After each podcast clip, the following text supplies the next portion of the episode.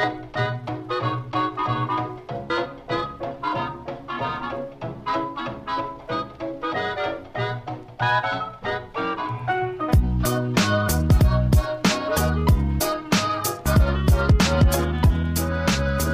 estamos de vuelta en Calientabancas. Hemos visto mucho, mucho básquet y hoy estamos de vuelta para hablar de ello. Eh, yo soy Humberto. Yo soy Matías. Recuerden que nos pueden seguir en todas las plataformas que quieran. Eh, seguirnos en Spotify, suscribirse donde quieran. En- Y seguirnos en arroba calientabancas en Twitter. Muy importante, ¿eh? los memes, la fuente de los memes. Eh, ¿Qué ha pasado importante? Es el capítulo homenaje a Marcus Smart. Vamos a homenajear a Marcus Smart. Vamos, en este Marcus. capítulo que ha sido eliminado. Es como un rip. O sea que descanse en paz este Que verano. descanse Marcus Smart. Todo lo que más Estamos en las finales de la conferencia, Humberto. Y no vamos a hablar de Marcus Smart. Empieza el básquet más intenso de todo el año. que eso es lo que siempre decimos, ¿no? Que Eh. como ahora ya es después de Navidad empieza el básquet intenso. Que ahora son los playoffs, es el básquet intenso. Es como va subiendo. Final de conferencia, el básquet más intenso. Y, Y, la las final que finales ya está uno al punto del infarto. Es impresionante. quedan cuatro equipos. Solamente cuatro equipos. De todo el, de todo el básquet que, que- que hemos visto este año, quedan los mejores cuatro. Vamos a empezar hablando de dos de ellos, ¿no? Sí. Empezamos por el oeste, Sí. porque ahí está el mejor de los cuatro. El Coincidimos todos. campeón defensor, el que ha probado que con o sin estrellas puede y sabe ganar. Equipo del que nunca hablamos en este podcast, porque ¿quién va a hablar de Golden State? Qué pereza. ¿Qué, qué, qué vas a decir de Golden State? Eh, llegan después de una serie muy, muy intensa contra Houston. Intensa entre comillas, porque duró poquito, duró Bueno, se les complicó contra Houston, sufrieron mucho con Houston eh, y podrían haber perdido con Houston. Sí, Porque si perdían el, el partido 6 sin Durant, todos que- muy apretados. que ahí quedando un minuto estaba todavía Houston con chances de pasar, y ya era el partido 7, ahí seguían asustados cuando ese partido estaba ida y vuelta. Todos los partidos se definieron, se definieron por seis puntos o menos, lo que muestra que a todos los eh, jugadores principales tocó jugar minutos eh, como son, no es como a, a Giannis que le, le permitieron descansar un par de minutos en estos eh, partidos que ganaron por muchísimos puntos. No, aquí todo el mundo jugó su partido entero y los terminó. Es, es Golden State jugando al sufrimiento. Porque no pasó tampoco contra, contra los Clippers. Pero co- por los- con frescura. con los Clippers fue más por gusto, porque Durant salió a decirlo que se divirtió mucho en esa serie. Ah, está bien. sí. Entonces es como, sí, él estaba ahí como haciéndose... Es solo un juego para él, ¿no? Sí, es, es un juego. Y más con los Clippers. Yo creo que después de que se, se hizo expulsar fue como que, oh shit, me sigo jugando y se- ahí sí se complica. Y Pero le robó, do- le robó dos partidos los Clippers, que son un equipo En que... casa. Nombrame, nombrame la estrella de los Clippers, no existe. Exacto, Patrick Beverly. Pero en casa. O sea, lo que muestra que la vulnerabilidad de Golden State, o sea, que la- o sea, el tener la localidad, no necesariamente es la mayor ventaja para ellos. No, pero eh, una buena muestra de, de lo- del problema que le generó los Clippers a Golden State es que si vos tenés un equipo profundo, como los Clippers, que son el mejor banco de los últimos 20 Sí. años, eh, le haces una pelea muy interesante a Golden State, que ahora está sin de Marcus Cousins, que puede volver o no a la final de la conferencia, no se sabe. Con Durant, que se acaba de lesionar, si vuelve o no, no se sabe. Están con Curry que se dislocó el dedo y, y pisó mal contra, contra los Clippers. Están un poco rotos. Sí. Golden State está roto y no tiene mucha profundidad. Y lo vimos en, en la serie contra Houston, cuando estaba fuera Draymond Green por falta técnica, de Marcus Cousins lesionado, Durant lesionado, no hay profundidad en el equipo. Sale Andrew Bogut del banco como diciendo, bueno, yo acá tomo protagonismo, pero depende 100% de lo que hagan Curry y Thompson. 100%. Y en, lo- y en el último partido aparecieron. La de Cousins es como un, es como un wild card, como que puede pasar mito. cualquier cosa. Es una leyenda. Lleva 20 minutos de experiencia en playoff total. O sea, no sabemos qué le puede aportar o no. No sabemos si antes va a ser, o sea, no sabemos si va a poder medir la intensidad, concentrarse lo suficiente, si los errores le van a costar más de lo que le aporta el equipo. Kevin Durant se va a perder mínimo o máximo más bien eh, dos partidos. Creo, ¿no? O sea, no soy médico, Y pero si creo vuelve, que vuelve dolorido, obvio. vuelve un poco resentido. Y eso puede que sea la clave. Y ya ahorita vamos a hablar de Portland. Pero igual hemos visto que sin Durant, el sistema de juego de ellos vuelve a ser lo que los hizo famosos. Sí. juega Golden State sin Durant. Obviamente, a ver, eliminaron a Houston con todos, ¿eh? Sí. Curry y Thompson cuando tenían que aparecer aparecieron, pero lo lindo es que deja de ser Durant dependiente el equipo. Un equipo que realmente tampoco lo necesita hacer. Porque juegan juegan como los Spurs de Pop.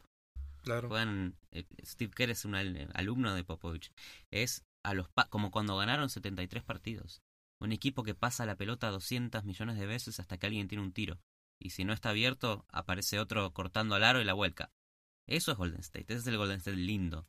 Que con Durant es no es que menos no lindo. letal. Es menos lindo, pero es más letal. Claro. Es mucho más letal. Obviamente con Durant es un equipo imparable. Y eventualmente es más fácil adaptar tu juego a un jugador, o sea, cu- cuando estás analizándolo como rival. O sea, y vivir con los hasta 50 puntos que te puede vivir un jugador y desactivar el resto del equipo. Que cuando está aceitado, eh, Golden State, en el sistema con el que jugaron sin Durant, todos pueden aparecer en cualquier momento porque es más de encontrar el jugador correcto en el momento correcto y no de esperar que alguien haga la gran jugada. Sí. Y, y ya metiéndonos en cómo se compara con Portland, la batalla entre Curry Thompson y Lillard McCollum es de las mejores de los últimos años en cuanto a playoffs. Está todo concentrado ahí, porque Durant, si vuelve, vuelve jodido, porque no hay de Marcus Cousins, eh, porque Nurkic está lesionado y Canter tiene un, tiene un rol muy importante, pero no es la tercera pata del equipo. Eh, es una pelea en donde vamos a ver a Curry y a Lillard que vienen de series flojas a nivel triple. Ninguno de los dos estaba invocándola, recién sobre el final de la serie volvieron a levantar. Sabemos qué tipo de jugadores son, y los dos son bien clutch, pero contra Golden State, una de las claves para, siendo cualquier equipo, para ganar la Golden State, tienes que tirar bien de tres, si no es imposible. ¿Crees que McCollum y Lillard hayan mejorado defensivamente lo suficiente para ahora sí poder defender bien a Curry Thompson? Que eso va a vender mucho. A mí, me, a mí me gusta que estos playoffs sí están defendiendo bien, comparado al, al- al paupérrimo performance que tuvieron el año pasado contra los Pelicans, en donde Drew Holiday hacía lo que quería, ¿eh? lo que quería, quería tirar un triple, triple en la cara, quería eh, ir a volcarla, pues, volcada, horrible Lillard del año pasado, y McCollum no hacía nada tampoco. Esta temporada están, a ver, apagaron a Denver, Portland apagó a Denver. Viene de, de eliminarlo a, a Murray, que venía de una muy buena primera ronda. Y, y McCollum está ahí. Claro, se tomaron turnos, ¿no? La, la primera serie fue el momento de Lillard. En esta serie fue McCollum el que tuvo que aparecer, que Lillard estaba tirando un poquito mal. Y definitivamente también parte de ese motor defensivo, esa mejora defensiva, parte de todos los rebotes ofensivos que tienen. Si hay algo en lo que sufrieron en las dos primeras series eh, de Golden State, fue en los rebotes ofensivos. Muchos turnovers. Sí. muchos turnovers de Golden State. Entonces, eso es lo que tiene, va a tener que explotar eh, Portland. Va a ser súper importante Canter porque, a diferencia de otros equipos que se distribuyen esos rebotes ofensivos, Canter tiene casi todos los de Portland. Eh, su habilidad. Exacto. Su- Entonces, sus- sus- es un jugador que es- está ahí, es para jugar abajo del aro. No hace Claro. nada. defensivamente no va a hacer mucho, especialmente si llegara a Albert, a Albert Cousins. Pero ese es un matchup interesante, eh, Canter Cousins. Porque siempre, y lo, y, y lo puedes ver en los números, que a nivel defensa Golden State sufre mucho cuando está de Marcus Cousins en la cancha. Sí. Porque está, y va mucho más ahora, es un ¿no? que puede tirar de tres. Exactamente. Entonces, se complica más la defensa. entonces, ¿dónde vas a tener a Durant? Que si llega a volver, va a volver con minutos reducidos, va a volver lento. No va a poder ir a cubrir la línea de tres si se le ocurre tirar a, a Canter. Y si hay switches defensivos que, que hay que hacer así, a toda velocidad de la luz, ahí pierde Golden State y le empiezan a meter triples, que es la única receta que existe para ganarle. Claro, pero ahí es donde aparece Clay y, y Curry. Entonces, por eso esa defensa de, de Damian Lillard y, y McCollum va a ser muy importante. Y no sabemos si la kriptonita de Curry se va a jugar contra su hermano. Eso no bueno, lo hemos pero visto. a mí- para mí... Ah, está el, el, el Curry contra Curry. Está Steph Curry, eh, Seth Curry también. Bueno, pero no, no te tenés que olvidar que Portland es de las mejores defensas de, de la NBA, no por, por el Lillard y, y por McCollum. También lo tenés a Harkless, lo tenés a Minu, que son súper largos, pueden cubrir a cualquiera, y a mí, la verdad, no me sorprendería verlo a, al Farouk Aminu cubriéndolo a Clay Thompson eh, y a Harkless a Curry, y dejarlo a, a Lillard con, Es muy probable también. con, uno de los eh, de- jugadores del banco de Golden State que nadie conoce como Kevin Looney. ¿Te imaginas? Bajito cubriendo el Bajito. alto. No le van a pasar la pelota. Rodney Hood también puede entrar y tener min- buenos minutos defendiendo ahí en el perímetro. Y Evan Turner, o sea, Collins. Portland es más bien una identidad defensiva. Ofensivamente tienen el lujo de Mucho tenerlo a- carácter, mucho más carácter. Sí, pero ofensivamente es eh, es como el juego le viene a los jugadores. No tiene un sistema ofensivo muy moderno. Es Lillard jugando pick and roll y one on one, McCollum jugando pick and roll en one on one y lo hacen bien porque son un montón de talento.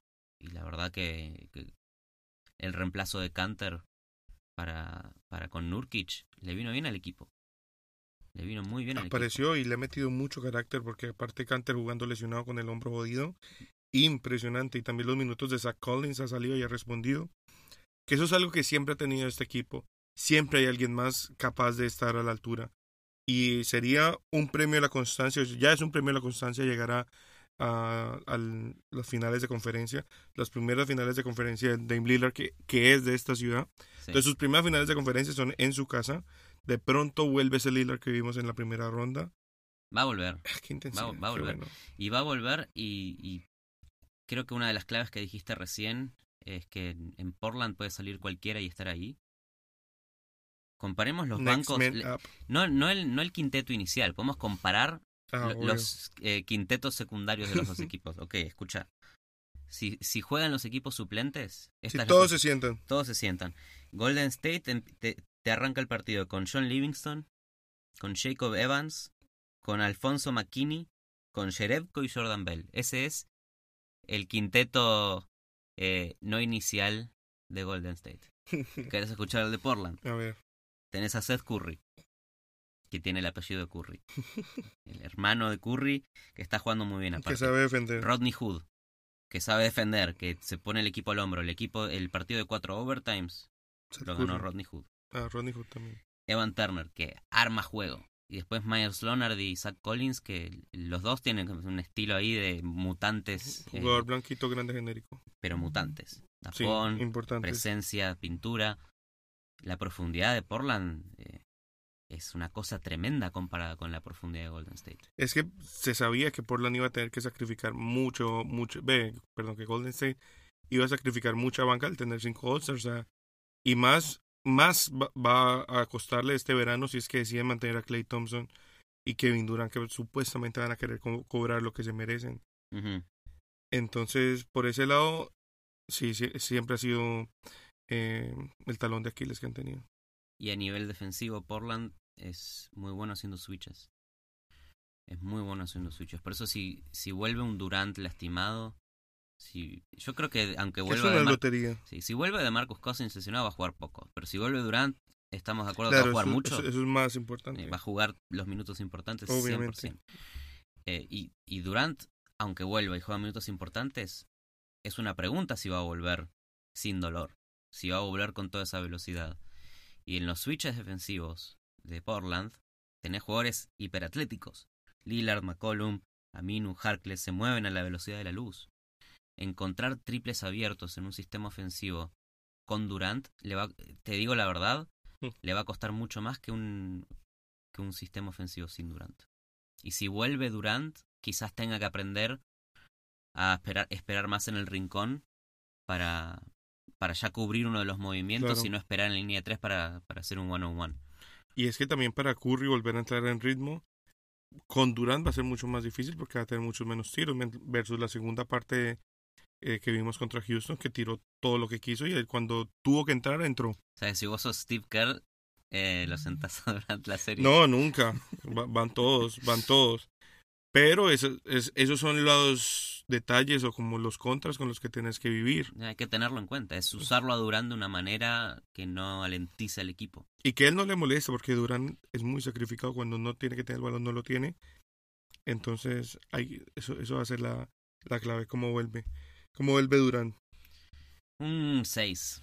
Seis sin Durant. 6 eh, sin, eh, seis en ambas ocasiones. Seis en Yo creo que si estamos hablando de los detalles de los- del partido, pero más allá del detalle de Durant, que es importante para la serie, es Golden State. Y Golden State contra Houston, contra Cleveland, y de hace seis años, viene probándole a todos los equipos de la NBA que cuando tiene que ganar, gana. Sí. Lo dijo Steve Kerr el otro día. Son unos fucking Giants. Ah, Es- pero le dijo copiándose de Kern, no es lo mismo. Bueno, pero no Club. importa, o sea, e- es, es la realidad. No puedes odiar la precisión, lo clínico que es Golden State cuando llega la hora de ganar partidos. Olvídate de la serie de 7 que perdieron con, con Cleveland de LeBron con la remontada de 3 a 1. Olvídate Claro, de era eso. otro equipo. Olvídate de eso. En cada ronda de playoffs, primera, segunda, semifinal, final de conferencia, lo que sea, está ahí Golden State y te aniquila. Es lo que mejor hacen. Sí. Entonces, está perfecto que, que Cleveland eh, les haya ganado una vez. Portland no le va a poder sacar una serie No. a siete partidos. Mucho, y está perfecto, eh, porque me encanta lo que hizo Portland esta temporada. Hermoso, que se, venían siendo un equipazo, se les lesiona Nurkic. Todo el mundo empezó a hablar mierda. Creo que hasta yo también dije que se iba a Sí. caer a pedazos. Cero- sin- cero expectativa. Y quedó tercero en el oeste. Eliminó a Oklahoma City, en donde... eh, ¿Quién iba a predecir que iba, que iba a pasar Portland? Yo no lo había predecido. Correcto. Eliminan a Denver, al segundo mejor equipo de la NBA en el oeste. Eh, eh, estuvieron primeros en el oeste cuántos meses esta Sí. temporada. Con Jokic jugando como el, el base pivot eh, que nos prometió el universo del básquet. Es el elegido. y Portland aniquilado. Sí. McCollum se prende. Es un equipo que superó expectativas Por mucho. por mucho. Y me encanta. Y, y- y, ah, me parece una de las mejores historias de esta temporada. El, el triple de Lillard, eliminándolo a, Durant, ah, eliminándolo a, a Westbrook. La mejor historia. temporada. Los cuatro, los cuatro overtimes. Pero ganarla a Golden State. Si le ganan a Golden State, sería algo así como el Liverpool en la Champions League, que viene ahí ganando. Sería como el Leicester en la Premier League. Una vaina así. No, no, No, tanto. no, no, no. Yo me refiero a que ganan ahí sobre la hora. Ah, que dan vuelta al final. sí. Puede pasar. Puede pasar. O sea, eh, Todo te puede acabo de decir que, sal- que gana Golden State en, en 6, pero va a pasar Portland. Es que hay mucho amor y hay mucho respeto por este equipo. Creo que la labor que han hecho a, la- a través de los años de siempre estar peleando las primeras posiciones en el oeste, después de haber perdido a, a Aldridge, de haber de, después de todo lo que ha pasado a este equipo, eh, me parece que es impresionante y se merecen estar en esta altura.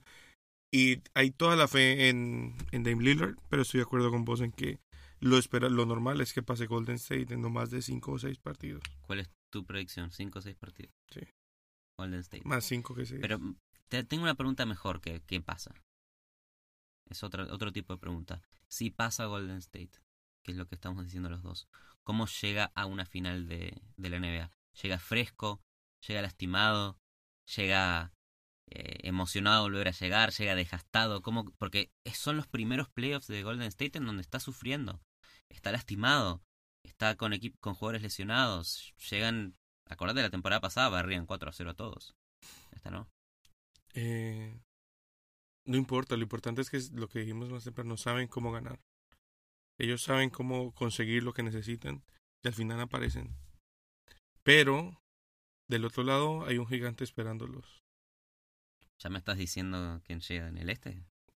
Es que yo, yo creo que lo he dicho desde hace rato. Milwaukee tiene muchas chances de sacar a Golden State.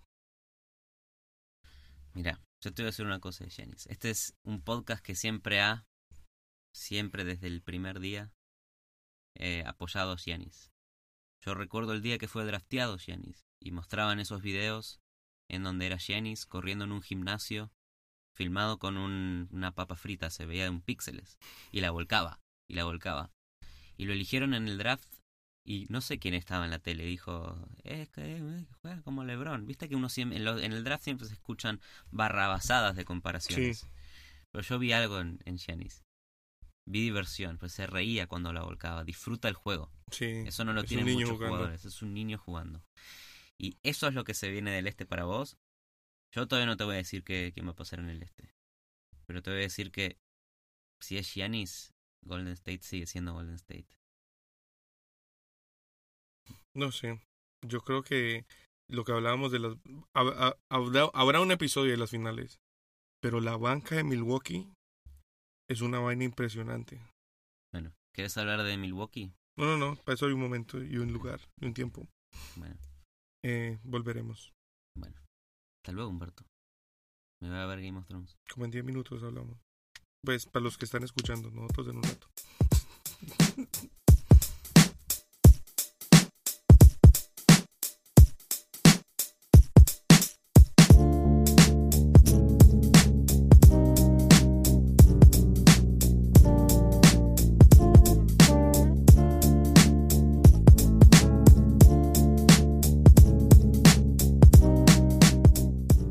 Ok, acá tenemos un invitado especial. Que pasaba por aquí. Pasaba por aquí. Solo, solo me a responder esta pregunta, Pasaba por aquí. Lord Shauma. Eh, esta- este- te está gustando eh, el oeste, ¿no? Esta temporada. El oeste, sí. Como, como siempre. Increíble. ¿Quién pasa? Eh, ¿Portland o Golden State? Calculo que, que Golden State, pero lo veo bastante irregular a Golden State. Por cierto, ¿Durán estará para la final o como qué onda con su pie? Y si vuelve, vuelve medio jodido. O sea, va a volver mal. Si vuelve, vuelve con dolores. Los Warriors son muy grandes, pero con, con Durán jodido, que es el que está sosteniendo ¿no? a, a los Warriors este año, porque Curry está, lo veo muy irregular. Es un equipo más batible que otros años que era imposible. Y, y aparte me, me están empezando a caer un poco mal los, los, los Warriors. De, con la serie con Houston los vi muy muy bulleros y muy pegones ahí, ¿no? un poco un poco un poco barrio bajeros y, y les perdí un poco de, de cariño a los Warriors. ¿Tiene- ¿Tienes un equipo con dignidad o sin dignidad, Golden State? Con dignidad, no, no sé, no, no, no, hazme otra pregunta que esta no sé contestártela. De- Si juegan con dignidad, no sé, no sé. Pero bueno, que es el equipo favorito, evidentemente, pero este año los veo más batibles. Claro que enfrente tienen a, a Portland, que bueno, como underdog, y están, los veo más equipo y más... ¿Quién te cae peor? Eh, ¿Lillard o Curry? Peor. No, no me cae mal ninguno de los dos. Curry a veces, puntualmente, ¿Por qué? eh, por, por cómo celebra sus... Parece que ya se esté riendo del rival, no sé, este, su, la dentadura esta que va sacando todo el rato, hay cosas ahí que me molestan un poco. Y Lillard simplemente es un tipo ahí, como un, un- una- un, un asesino, un asesino... Un asesino que no habla de estos calladitos tímidos y tal, que tampoco no, no aparte de buen jugador, no es un tipo que me, que me moleste. Pero este sí puede ser un poco irritante, Curry. Pero es un genio, pero es ir- irritante. Me irrita cosas que hace, como celebra. Pero bueno, los veo, cre- creo que van a pasar. Lo veo 50, 55-45 a favor de los Warriors, lo veo. Ok, ok. Menos optimista para, para Golden State que lo que somos yo y Humberto. Para nosotros Ah, sí. arrasa. Arrasa a. Portland. A ver, sí. Portland llegó muy bien hasta acá. Pero Golden State es Golden State. Y lo Sí. viene probando hace mucho tiempo. Puede ser. Y duele. Bueno, aquí el que sabe baloncesto sois vosotros, chicos. Yo, no yo pasaba por aquí, como he dicho al principio, a comer arroz chino. Arroz chino. Sí, arroz chino. ¿Qué preferís? ¿Comer arroz chino? O la dignidad de los, o la dignidad di- de los Warriors. Sí. arroz chino. Muy bien. arroz chino. Gracias, Lord. Venga,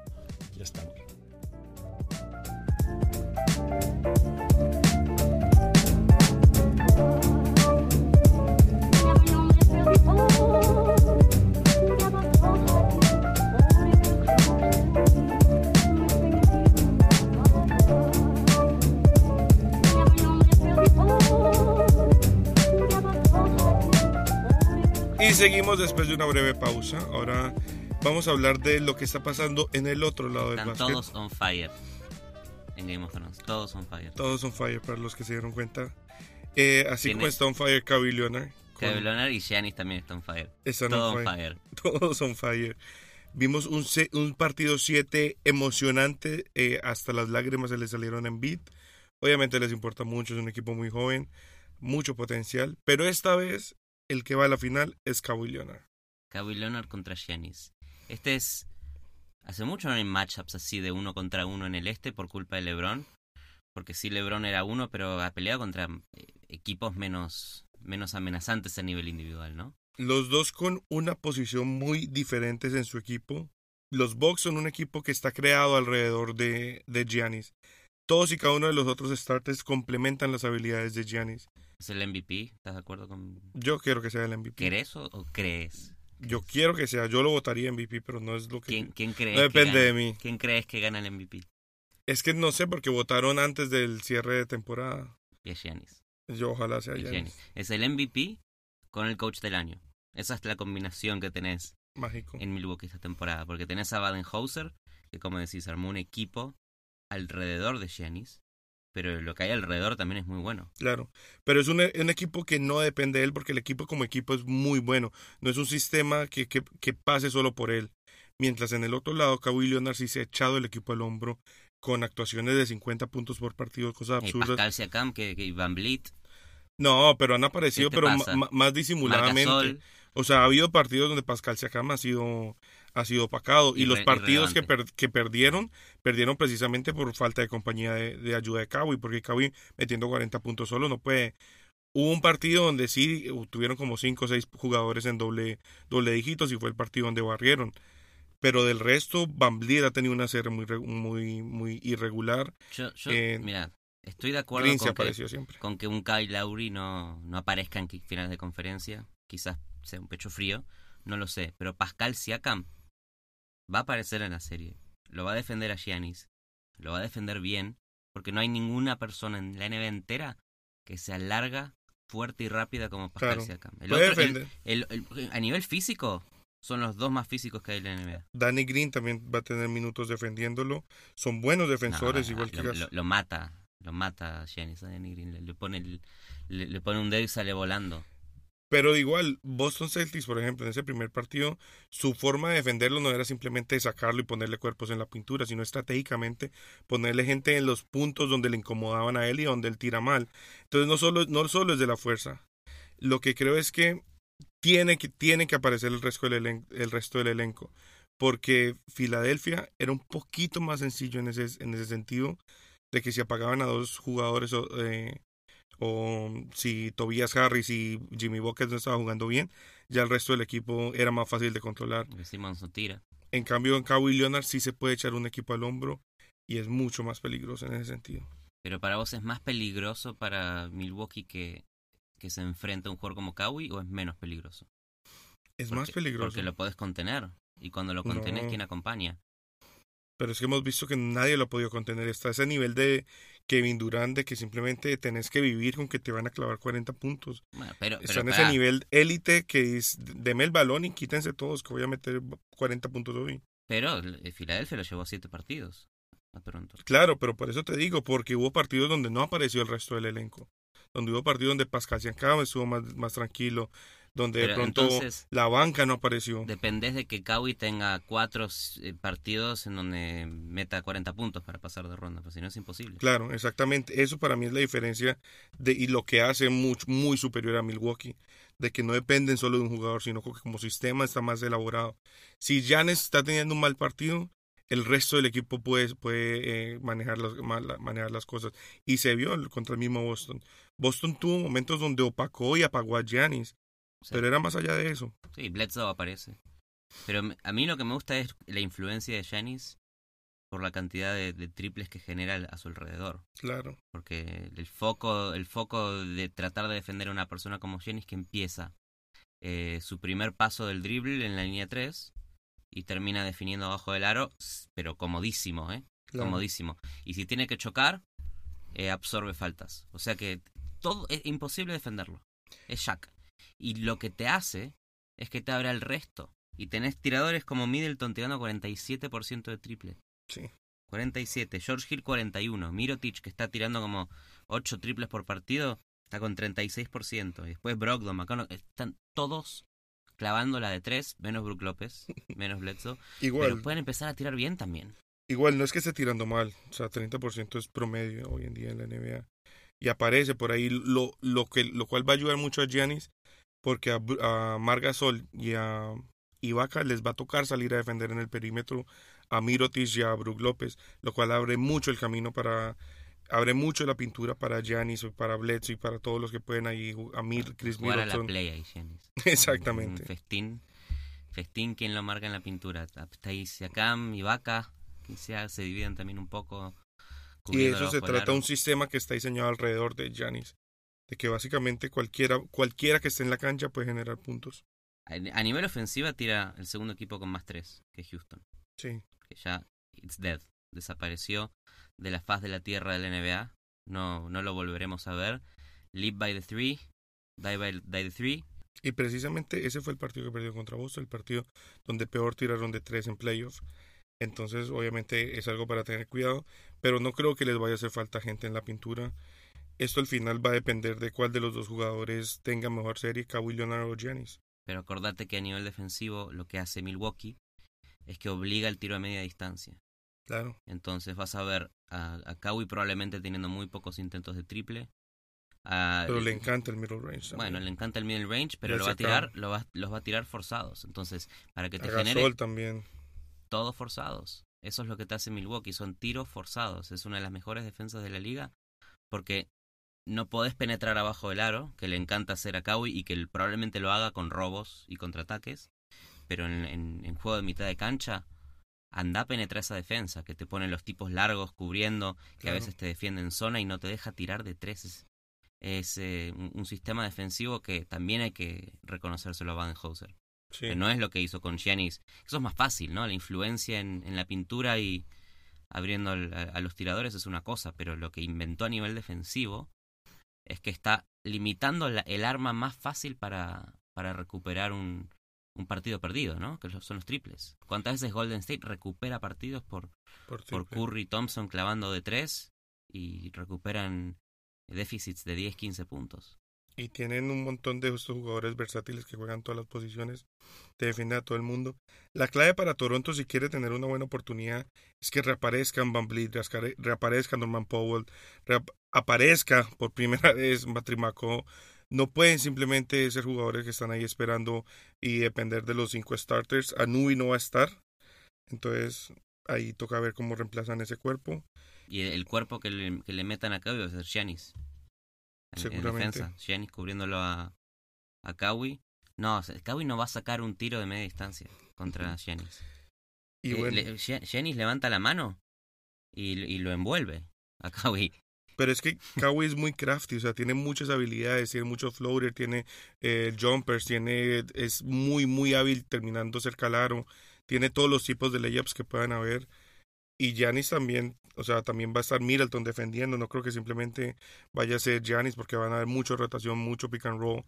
Entonces, esa, esas rotaciones y esas paredes y esos screens es lo que va a obligar, y como lo hicieron, como lo como lo hizo Boston bien una vez, que ya luego Giannis se zafó y no, no pasó Pero nada. por eso para mí es distinto. Estoy en desacuerdo con tu opinión de cuál es la clave para Toronto. Para mí la clave de Toronto sigue siendo Pascal Siakam. Porque Giannis puede apagar a uno de los dos. Si Pascal Siakam se pone a penetrar y hacer esas cosas que hace ahí en, en la pintura, No, que con el cuerpo te tira, que Brook López no lo va a defender. Pascal Siakam tiene que aparecer. Obviamente Pascal Siakam es muy importante, pero es igual de importante la banca, porque la banca de Milwaukee es muy fuerte. Y ahí es donde puede haber la diferencia, porque los cinco iniciales en cada equipo, yo creo que pueden llegar a ser muy parejos. Las bancas son las que ¿Quieres pueden volver a definir comparar las bancas? Ok, El pues, quinteto, el quinteto secundario dale. es el nuevo feature de Calientabancas. No te, no te contamos el quinteto inicial, te contamos el La banca. quinteto suplente. En este instante, la banca de, de Toronto, el primer hombre en salir es eh, Margasol o Serge Ibaka, dependiendo del, El de- macho. del matchup de quien inicie. Cualquiera de los dos es bueno. Exacto, cualquiera de los dos puede ser iniciador y cualquiera puede terminar. Eh, Fred Van Vliet, obviamente, ahí en, en de guarda. Luego está Norman Powell, Patrick McCaw, o Giannubi no va a estar, o quién sabe si vuelva, pero por ahora, y Jeremy Lin ahí haciendo fuerza desde la banca. no se sabe si Jeremy Lin juega o no en los Raptors. Es un No es una ol- banca olvidado, olvidado. Y es una banca a la que le tenemos mucho amor, entonces es una banca a la que le tenemos fe. Siempre no es una fuimos, mala banca. Siempre fuimos eh, fans de Van Vliet y Sí. Pascal Siakam, pero Y- no de Kawhi, ¿eh? Oye, yo sí, oye Nubi también. Y la otra banca, mucho, mucho, un poquito más emocionante, es eh, Ilyasova, Mirotic, George Hill, está también Pat Conagan, que es- actuó una serie impresionante la temporada, en la serie pasada. Y desafortunadamente, bueno, eh, Mirotic, Mirotic volvió. Miro- Mirotic es eh, clave ahí en, en la banca. Y y volvió Malcolm Brogdon también, que estaba jugando sentado. volvió Malcolm Brogdon. ¿Y quién no vuelve? Pau Gasol. Paul Gasol no alcanza. Pau. Gasol, este es un homenaje, un corto homenaje a Pau Gasol, que se ha decidido ir de San Antonio Spurs para probar nueva suerte en el estado de Wisconsin, de los Estados Unidos de América. No ha jugado un minuto en, en los Bucks. Se- Era la, la- la amenaza una nueva, un- para profundizar un poquito más el banco de suplentes, darle un poco más de tiro de triple, un Mirotic viejo, Sí. digamos, esa sería su función y no pudo, se opera, se pierde la temporada, lo que queda, vuelve para el para el training camp la temporada que viene. Un saludo Pau, yo sé que nos estás escuchando. Eh, y no te olvides del asado que te apostamos, ¿eh? No te olvides. Lo que, lo que sí me alegra un poco es saber que la familia Gasol va a estar reunida por lo menos por una semana. Todos viendo básquet. Esto hubiera estado bien, ¿eh? el, el, el gasol gasol pero jugando. El combate entre los Hay Gasol. duelo entre hermanos. ah, pudo haber duelo entre hermanos en ambas Sí, conferencias. pero Gasol no siente tampoco Pau, ¿eh? Pau Gasol no siente un, un aferro eh, fuerte con los Bucks porque estuvo ahí viendo. Sí, nunca jugó, nunca se puso la camiseta, No hay nunca, emoción. nunca, nunca transpiró, eh, nunca sufrió un- un- errar un tiro. Marc Gasol tampoco se siente tanto la camiseta de Toronto. Llegó hace No, tres meses, pero, ¿eh? pero es una oportunidad de llegar a las finales que nunca ha tenido ese chance. Es verdad, es verdad. Entonces, Después de, de décadas de sufrir en el oeste con San Antonio, con, con Golden State, con quien sea, con los, con los mismos Claro. Lakers, es el momento de Marc Gasol para llegar a una final de la NBA. y qué bien juega además, o sea, tiene mucho para dar, entonces creo que está en el momento donde puede darlo todo y de verdad afectar una serie. Es que eso es lo que tiene a nivel, lo, lo que ganó sacándose de encima un jugador como Valenciunas y, y agregándole a Gasol los Raptors, que es un pivot que cuando recibe la pelota puede frenar el partido, puede usar la cabeza y dar un pase y habilitar a alguien. Sí. Eso no lo hacían con Valenciunas. Valenciunas esperaba ahí en el poste, ahí agarrando un rebote ofensivo. Marc Gasol te espera afuera, está listo para tirar tres, se postea si se tiene que postear, lucha bajo el aro y mete, hace la jugada correcta. Y eso es importante. Tener jugadores con inteligencia basquetbolística es muy importante para Sí. ganarle a los Bucks, que son los Monsters. Sí. Son los Monsters. un un poco de Monsters en el este. Otra cosa interesante es que es muy probable que veamos un Toronto empezando a jugar small ball con más minutos en Serge Ibaka de centro, sabiendo que le va a tocar más defender en el perímetro. Y es buenísimo porque, como decíamos, los Bucks están listos para jugar cualquier tipo de alineación y tienen jugadores que pueden jugar en cualquier Y que posición. con Kawhi de, de ala pivot, pero ahí sacas a Pascal. Claro, Puedes sacar a Pascal de esta serie. Yo no apruebo tu estrategia de Toronto, Humberto. Para mí, Pascal Secam tiene que jugar 48 minutos. no, pero puedes, puedes, sacar, puedes sacar a Brook López y ahora a Pascal Siakam con, con Giannis en la pintura. Pero vos decís de abrir con Ibaka de pivot y con Kawhi. Sí, sin sin. Margasol. No van a abrir así. No van sin Margasol y sin Pascal Secam. Va- Van a empezar normal y ver cómo se, cómo se siente el partido, pero quién quita para el cierre. Es que la, la debilidad, la debilidad real de, de Milwaukee es si le meten puntos en la pintura. Porque Claro. Brook López ahí ya puede ayudar, pero no es una máquina defensiva. Y si Janis tiene que cubrir a alguien como Kawhi, tiene que salir afuera de la línea de tres, deja el, el, el aro Pero es descubierto. que, claro, esa es su matemática básica, empujar, empujar al otro equipo a hacer de dos y ellos salir a tirar de tres. O sea, si al final del día tiramos los mismos y yo tiré más de tres y vos más de dos, pues mi matemática dice que va a ganar. Esa es tu matemática. Meteme abajo básica, del aro. básica. Déjame. Ok. Pero vos quién sos, Milwaukee o Toronto, porque ya no sé quién sos, Humberto. Yo le hago, es que para mí va a ser muy difícil porque los dos equipos me gustan mucho. Yo creo que los Bucks van a pasar por el sistema, por la banca tan hijo de madre que tienen. Pero Kawhi y Pascal enchufados pueden llevar est- esta serie a siete. Yo hice una apuesta. Mentiras. Hice una apuesta y había puesto a, a Toronto en la final de la NBA. Opa. Pero lo hice, esa apuesta la hice el día antes que empezaron los playoffs. Ok. Y ya estoy. Pero no te cae bien Kawhi, porque No, no, no, no. es- cuando uno hace una apuesta, ah, es puro. no lo hace por amor al, al, al jugador, lo hace por. no, pero por a mí no ganar me gusta hacer apuesta. apuestas que no voy a poder disfrutar, hacerle fuerza a. Bueno, yo me encuentro en ese enrollo en este momento. Qué mal. Porque preferiría que pase Milwaukee por, por todo lo bien que me cae Giannis, por lo que me gusta el sistema. eh, pero necesito que pase. ¿Qué apostaste? ¿Qué ¿Cuál- pasa? ¿Qué vas a perder? eh, son un- un- unas zapatillas de básquet. Ah, fuck. Es una apuesta seria. Puede ser una de mil dólares. así, firmada, no sé. Puede ser cualquier cosa. Apuestas serias. Es una apuesta seria. Y necesito necesito que Kawhi gane y, y voy a sufrir esta final de la NBA porque tampoco quiero que gane Golden State. Digo, cada este Pat, Con- Pat Connaughton vas a sufrir. Sí, pero cuando si, si tengo que estar alentando por Pascal Secam, estoy tranquilo. Porque él sí me gusta. Si tengo que alentar por Fred Van Vliet, estoy tranquilo. Entonces mi mundo ideal es un Toronto saliendo campeón sin Kawhi. Pero Y que Kawhi se vaya a los Clippers. es Que se vaya a los. Clippers. Quizás a Kawhi y no llegan a playoff. Nada es imposible en el deporte. Hay una bola, hay unos aros y si entra, gana el equipo. Puede pasar cualquier cosa en el mundo. ¿Vos has visto jugar a Kawhi Leonard? Lo he visto jugar, pero puede, ¿Has notado como cuando él dice voy a ir a meter el balón, el balón normalmente puede entra? lesionarse, puede pelearse, pueden pasar muchas cosas y Toronto puede activarse. Qué malos deseos. No, no, yo estoy luchando por un par de zapatillas nuevas. Nada más. Es lo único. Sin Kawhi. Sí, cabe. Qué mal.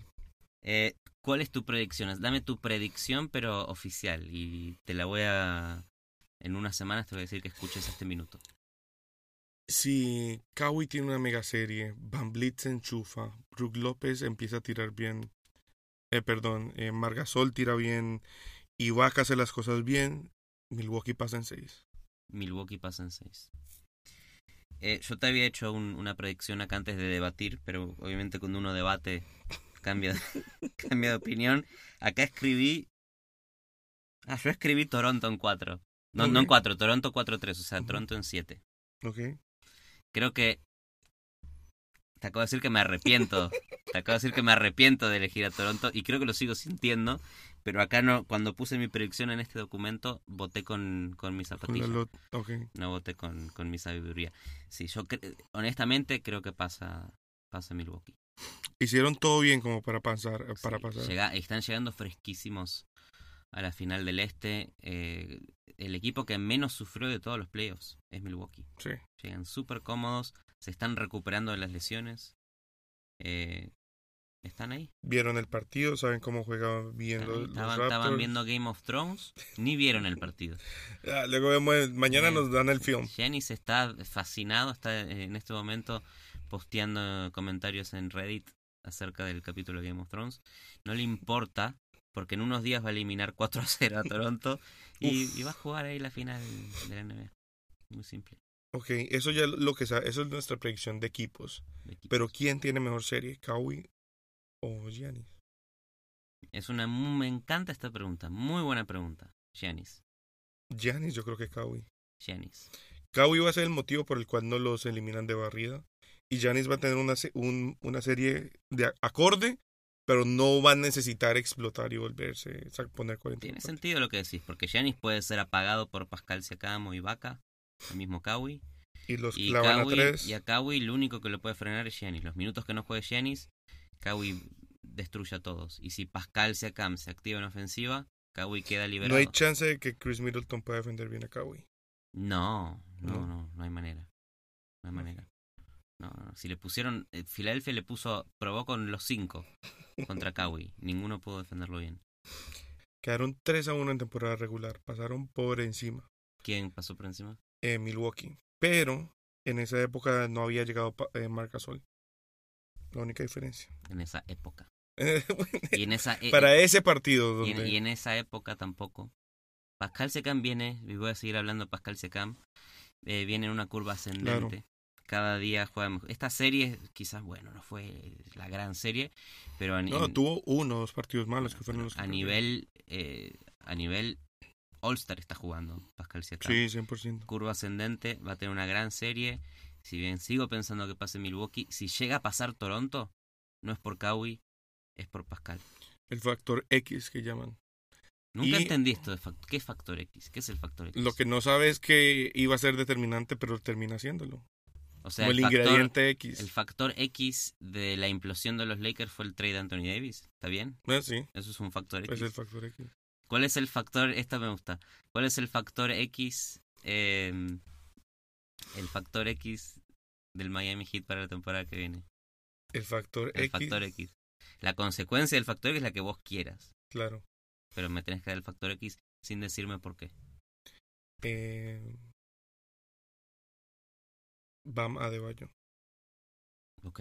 Sabremos por qué. En, en seis Cuando meses sea. sabremos qué, qué, qué hará Bam Bam Adebayo. Factor X. ¿La causa de qué? ¿La causa? Sí, será una, la, la causa de una consecuencia que no sabemos hoy. La causa de que el hit vuelva a ser relevante. Ah, ok. Esto es una respuesta muy fuerte. Bueno, muy bien, Humberto. Esto, esto ¿Querés agregar algo más a Eh, este debate? Para ese partido que ganaron los Raptors, Sí, no sé si afectó o no, pero no estaba Jeremy Lin. tampoco.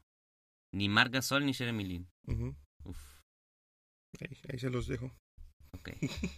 ok, ok, muy bien. Bueno, ¿dónde nos pueden seguir, Humberto? Síganos en. Ahorita tenemos Instagram, arroba calentabancas con doble S. En Twitter también lo mismo, arroba calentablancas con doble S. Los Blancas, no, originales. blancas, calenta blancas. Calentabancas. Los primeros, los originales, los reales. También en, en Spotify, suscríbanse. Calientabancas. Ya, calientabancas. bueno, eh, nos volveremos a encontrar para las finales. Finales de conferencia. de la, de la de- finales de la NBA nos reencontraremos. O sea que según este episodio, la final de conferencia es Es Golden State contra Pascal Siakam. Golden State contra Pascal Siakam. Y gana Pascal Siakam, obviamente. Pascal Pero campeón un de la final NBA. muy Disney, ¿no? ¿No? Es demasiado Disney. Muy Disney, pero bueno, así, así son las historias del día de hoy. Buzzer beater faltando tres desde el half court, ¿no? Sí. Sí. ¡Pam! El quinto overtime. Sí. Nos vemos. Luego. Gracias.